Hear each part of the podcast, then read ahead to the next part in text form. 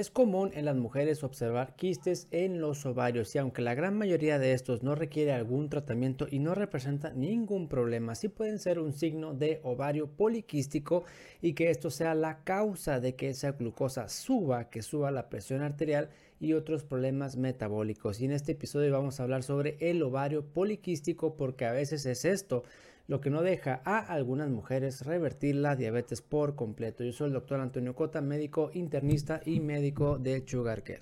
La diabetes tipo 2, como muchos saben, se revierte por completo, pero primero hay que saber qué tipo de diabetes es. Para eso hay estudios que nos permiten aclarar qué está pasando con precisión porque a veces esa glucosa alta no es por la comida, no es por falta de ayuno, sino por otra causa de fondo.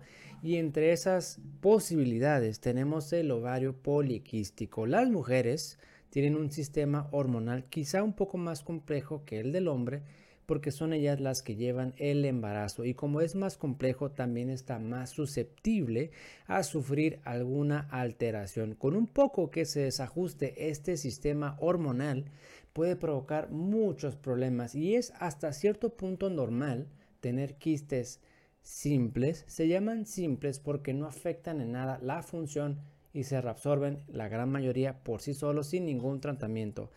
O sea que tener quistes en los ovarios no es necesariamente eh, tener ovario poliquístico. El síndrome de ovario poliquístico puede causar que los ciclos menstruales sean irregulares, es un problema frecuente, aunque yo no soy ginecólogo, pero esto es parte de saber cuál es la causa de diabetes porque el síndrome de ovario poliquístico te genera resistencia a la insulina. Esta enfermedad ocurre principalmente en mujeres en edad reproductiva. Después de la menopausia difícilmente vamos a sospechar de este problema y antes de que inicien las niñas su menstruación difícilmente lo vamos a sospechar. Sin embargo, sí puede suceder después de la menopausia o antes de que inicie la regla, pero no es lo frecuente. Aunque aquí yo puedo estar limitado porque yo no consulto a niñas de 6, 7, 8 años, ya que mi especialidad de medicina interna es en adultos y la información que aquí te presento es basada en mi experiencia y lo que, lo que he observado es en adultos. Entonces, ¿cómo saber si una mujer tiene síndrome de ovario poliquístico? Número uno, muchos quistes tener muchos quistes en uno o ambos ovarios. Y por muchos estamos, me estoy refiriendo a muchos. Lo último que revisé es más de 12 quistes en uno o ambos ovarios. O sea que si tienes dos o tres, pues no es necesariamente un ovario poliquístico. Tienen que ser muchos. A menos de que haya cambiado por lo menos dos, 12, 12 quistes en uno o ambos ovarios y de cierto tamaño. Esto se detecta pues por ultrasonido. ¿Qué otra alteración tienes que tener para considerar que tengas ovario poliquístico, problemas hormonales? Se dice que son ciclos anovulatorios. En términos sencillos, em, para ustedes, aunque no es precisamente así, tener ciclos menstruales irregulares te baja ahorita y después a los dos meses y después a los tres meses y después a los 20 días y luego otra vez a los 3, 4 meses. Ser muy irregular puede ser un signo de ovario poliquístico y tener por último niveles de hormonas andrógenos muy altos. Se tiene que tener tres o al menos dos de estos puntos. Demasiados quistes en los ovarios, problemas menstruales y niveles hormonales de andrógenos elevados. Esto es lo que se considera ovario poliquístico. Como ves, no es únicamente tener quistes, es además tener los otros problemas. Eh, para detectar los problemas hormonales, pues son estudios de sangre, en los cuales se pueden eh, estudiar el perfil ginecológico completo, pero aquí es muy importante medir andrógenos, que son unos tipos de hormonas que generalmente están elevadas en las mujeres que tienen ovario poliquístico. ¿Qué problemas o síntomas puede tener una mujer con ovario poliquístico asociada a estos altos niveles de andrógenos? Hirsutismo es el término médico para decir que hay vello donde no debería o en cantidades que no debería en la mujer o acné, por ejemplo. Estos dos eh, síntomas, que es el hirsutismo, exceso de vello en donde no debería, o el acné, hay que tomarlo con cautela porque tiene sus limitaciones. Nos podemos equivocar únicamente utilizando el ojo clínico, para lo cual lo más recomendable es hacer análisis. Análisis, un perfil hormonal completo y ahí pues ya no hay tanto pierde. Entonces, como te decía, el ovario poliquístico es cuando se cumplen estas características, no únicamente tener este, quistes en los ovarios. O sea que para saber si hay ovario poliquístico es necesario un ultrasonido, que puede ser por vía abdominal o vía vaginal. El ultrasonido transvaginal pues es más incómodo, yo supongo, eh, pero permite ver mejor los ovarios que el ultrasonido abdominal y medir, como te comento, tu perfil hormonal. Em, si se puede medir completo, mejor. Entre más información uno tenga, pues mejores decisiones y mejor análisis de, de la situación. Si esto está presente, si se confirma que es ovario poliquístico con estas alteraciones que te acabo de comentar, entonces es probable que esos niveles de glucosa, de presión arterial y colesterol eh, sean precisamente por esto y no sean por la dieta y no sean por falta de ayuno intermitente. Si tenemos una mujer con ovario poliquístico, el siguiente paso es medir la resistencia a la insulina, lógicamente ver cómo están sus niveles de colesterol, colesterol malo, bueno, triglicéridos, cómo está el peso, cómo está el sobrepeso, la obesidad abdominal, cómo está la presión arterial y la hemoglobina glucosilada para una mejor, una valoración más completa de su estado metabólico. Porque eh, aquí la siguiente pregunta es, las mujeres con ovario poliquístico, ¿por qué tienen resistencia a la insulina? Que a veces no cede por completo ni con la dieta y el ayuno intermitente. Honestamente no tengo una respuesta clara para eso, pero sí algunas sospechas. Las sospechas más obvias son, como generalmente eh, dice la mayoría, es que es por la comida estar comiendo este, cosas muy procesadas, altas en carbohidratos refinados y altas en azúcares, es, esto te lleva a la resistencia a la insulina y después te lleva a un ovario poliquístico. Y la segunda causa obvia es falta de ayuno intermitente. La gran mayoría de la gente no hace ayuno, sino que todo el tiempo está comiendo y el ser humano está diseñado para hacer ayuno intermitente. Cada quien tiene su forma de ayunar, pero si no hacemos estas dos cosas, si nuestra dieta no es buena, es muy alta en azúcar, alta en comida procesada y no hacemos ayuno intermitente, es esperado hasta cierto punto tener algunos problemas hormonales y pudiera ser estas las razones por la cual eh, hay muchas mujeres con ovario poliquístico.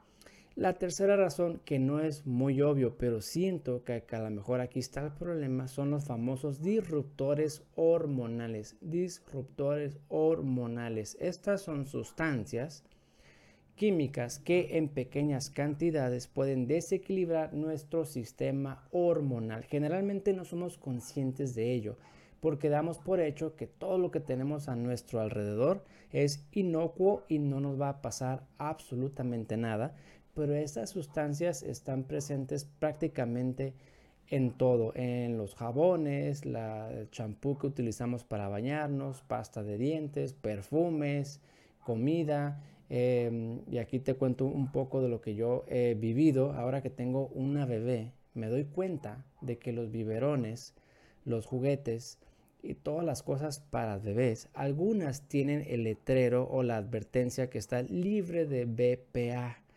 BPA es una sustancia que se llama polipropileno, eh, que es un plástico prácticamente que se obtiene del procesamiento del petróleo. Y si dicen que son libres, que estos biberones son libres de BPA, quiere decir que en algún momento o que, o que existe demasiada evidencia de que estas sustancias generan problemas para los bebés, si no, ¿por qué lo quitarían? De ese plástico? ¿Por qué lo quitarían de esa, de esa cosa?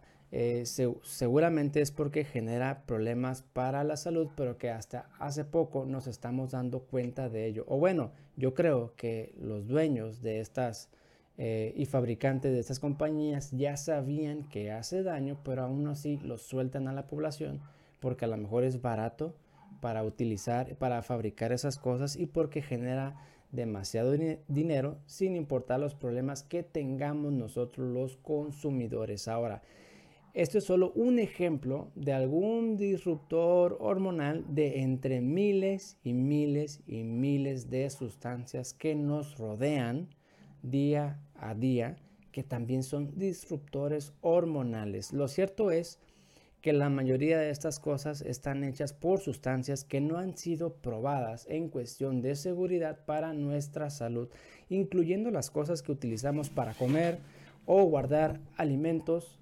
platos, vasos, termos, tazas, ollas, toppers, por ejemplo. Y aquí te cuento algo, uno personal, uno de los cambios que estamos haciendo a raíz de esto, pues mi familia y yo, es que ya no tenemos tantos recipientes de plástico para el almacenar comida, sino de vidrio y estamos tratando de hacer ese cambio. Y aunque este es otro tema muy largo, hablar de disruptores hormonales, que son esas sustancias eh, que en pequeñas cantidades alteran todo tu sistema hormonal y como te acabo de comentar, el ovario poliquístico es principalmente un problema hormonal que te genera mucha resistencia a la insulina, niveles de andrógenos altos y otras situaciones eh, hormonales que no se van a corregir con el ayuno y no se van a corregir con la dieta. Te van a ayudar, pero al final del día esto no te va a solucionar el problema por completo. Este, y otra situación que he notado frecuente, que les he dicho en otros episodios, es la inflamación crónica. La inflamación crónica causa alteraciones hormonales. Posiblemente aquí esté una de las alteraciones que desencadene el ovario poliquístico, esta inflamación crónica. Es un tema que creo yo que poco a poco va tomando velocidad y que la comunidad médica se está haciendo más consciente de esto, no, no únicamente para diagnosticar y detectar estos problemas, sino también para tratarlo. Hay un sinfín de enfermedades que se dice, por ejemplo, la fibromialgia. Usted tiene fibromialgia, usted se siente así por tal, todo el medicamento de por vida y no hay nada que hacer. Ese tipo de enfermedades que no se sabe la causa y yo creo que es porque no se observan otros posibles caminos y entre ellos es de inflamación crónica junto con el disruptores hormonales que tal vez la respuesta a ese tipo de problemas esté precisamente en eso. Y por último, lo que yo pienso que a lo mejor también podría estar causando ovario poliquístico son problemas hormonales pero del tejido graso.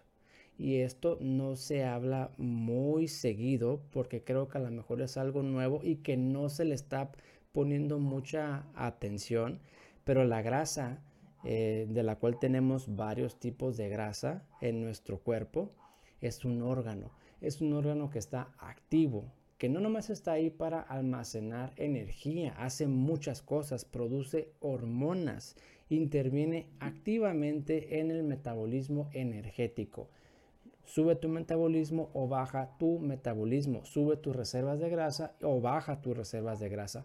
Es muy probable que este órgano, el tejido graso, esté implicado en la génesis y desarrollo del ovario poliquístico. Ahora, esto no tiene que ver con el peso. Puedes estar delgado o puedes tener sobrepeso u obesidad y aún así tener problemas del tejido graso. No depende de la cantidad, no depende de si hay mucha o poca grasa en nuestro, en nuestro cuerpo, tiene que ver cómo funciona esa grasa que tenemos. Y generalmente no se hacen estudios y no se valora cómo está funcionando ese tejido graso que es muy importante en este tipo de enfermedades metabólicas. Siento que a lo mejor aquí hay un área de oportunidad profundizar más en este tema y ver cómo podemos regular y hacer que ese tejido graso funcione como normalmente debería de funcionar. Y de estos temas te voy a hablar en los próximos episodios porque siento que aquí se puede hacer mucho. Y te adelanto un poco. Hay gente, ¿a poco no conoces a alguna persona que está extremadamente delgada o delgado? Que coma lo que coma, no sube de peso. Toda su vida ha sido flaco o flaca y que cuando se hace análisis tiene problemas de colesterol y tú dices, pero ¿cómo? Está súper delgado, ¿cómo lo que come, cómo lo que coma no, suba no sube de peso? ¿Cómo puede tener nivel de colesterol alto? ¿Cómo puede tener presión alta esa persona si está extremadamente delgado o delgada? Probablemente es por esta razón que se llama lipoatrofia o lipodistrofia de la cual te voy a hablar en otro episodio. También sucede muy frecuente en gente con diabetes que ya sea porque están muy descontrolados, bajan extremadamente de peso o que están más o menos controlados, pero que en algún momento empiezan a bajar, a bajar, a bajar, a bajar y ya no pueden volver a subir. Esto probablemente implique que algo esté pasando en este tejido graso, porque si sigues bajando de peso, y no puedes seguir almacenando, el que se encarga de almacenar es el tejido graso. O no está recibiendo la señal ese tejido graso, o ese tejido graso no está respondiendo. Así como el páncreas y las células beta se agotan y dejan de producir insulina, a lo mejor el tejido graso también se agota y deja de funcionar como normalmente debería de funcionar sin, y sin que tengamos problemas metabólico. Siento que estos dos últimos temas no se le pone mucha atención, disruptores hormonales y eh, trastornos del tejido graso y quizá aquí está la solución para algunas personas para eliminar por completo la resistencia a la insulina, entre ellas las mujeres que tienen ovario poliquístico y en algunos hombres sobre todo expuestos a disruptores hormonales. Yo soy el doctor Antonio Cota y bueno, pues esta es mi opinión con lo que yo sé el día de hoy y con lo que he observado en mi experiencia, con lo que he vivido. Puedo estar equivocado o puede que cambie de parecer en un futuro, pero hoy por hoy creo que esto es lo que está sucediendo con el ovario poliquístico y te espero en el próximo episodio para darle continuidad a esto porque son temas muy interesantes que dan mucho de qué hablar.